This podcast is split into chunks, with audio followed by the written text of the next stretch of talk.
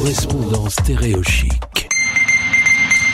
Direction la Russie, on retrouve notre correspondant Julien. On a fait connaissance avec lui il y a quelques jours. Je, rappelle quand même qu'il a 27 ans, qu'il est parti là-bas pour euh, travailler dans une entreprise française qui est une fromagerie installée donc à quelques 4200 kilomètres de sa vieille France. Bonjour Julien.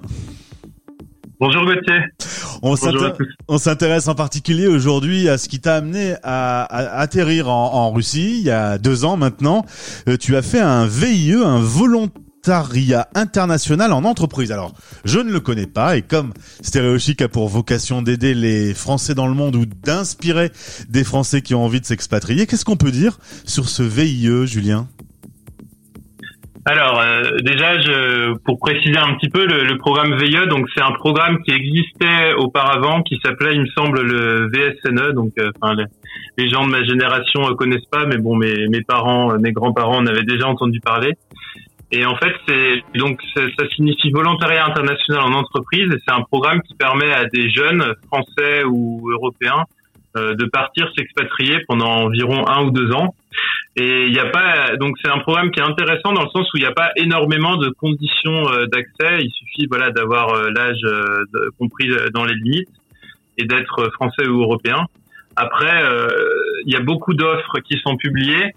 Euh, ce qui est le plus difficile, c'est de trouver une entreprise qui est intéressante, déjà de aussi de trouver le pays dans lequel on aimerait s'expatrier, euh, et après de faire toutes les démarches pour pouvoir partir à l'étranger. Mais je dois dire que pour ça, c'est quand même comme un système qui est assez bien fait, assez bien rodé. Il y a un site internet en fait qui centralise toutes les offres de tous les pays du monde, donc on peut faire des recherches par pays, par entreprise, par secteur, etc., etc. Et donc on crée un, un profit sur ce site-là et ça permet après d'envoyer facilement euh, des candidatures, de rentrer en contact avec les entreprises euh, qui nous intéressent, etc. Et voilà, enfin, en quelques mots, euh, je peux détailler après certains points peut-être. Et si on revient deux ans en arrière, comment ça s'est passé techniquement? Quand tu as voulu t'expatrier tu t'es enregistré sur ce site et c'est de là que tu as eu des propositions d'emploi d'entreprises qui passaient par ce VIE. C'est un peu comme ça que ça s'est passé? Oui, voilà, c'est ça. Donc après, euh, j'ai pas, euh, pour rentrer dans le détail, j'ai pas trouvé tout de suite. J'ai d'abord donc créé un compte. Après, j'avais mis, on peut mettre des alertes en fait sur ce site qui envoie un mail quand des nouvelles offres sont publiées. Et moi, j'avais vraiment en fait, euh, mon idée, c'était vraiment de partir en Russie. Après, j'étais par contre plus ouvert sur le domaine d'activité ou sur les fonctions. du coup, moi, ce qui m'intéressait surtout, c'était la destination plus dans un premier temps que que la mission. Donc j'ai envoyé des candidatures, je sais plus exactement, j'ai dû en envoyer une une dizaine au total. J'ai passé certains entretiens, été refusé, etc. Et finalement, voilà, au bout de au bout de six mois, la, la chance a tourné en ma faveur et j'ai réussi à, à décrocher un contrat au sein de cette de cette fromagerie en Russie. Donc euh, voilà, j'étais très content à ce moment-là.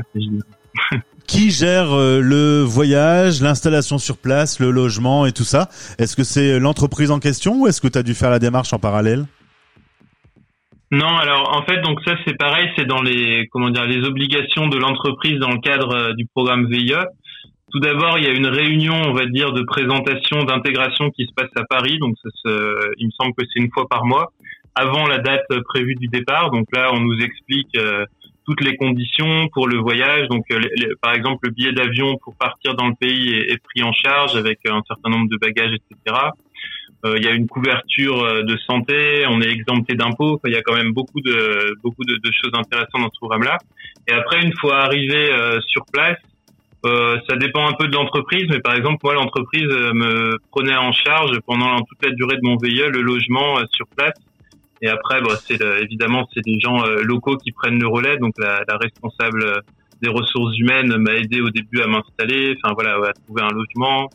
Euh, à faire mes premiers pas, m'a conseillé des magasins, etc., etc. Donc euh, pour ça, c'est vrai que été, enfin, on est quand même assez accompagné.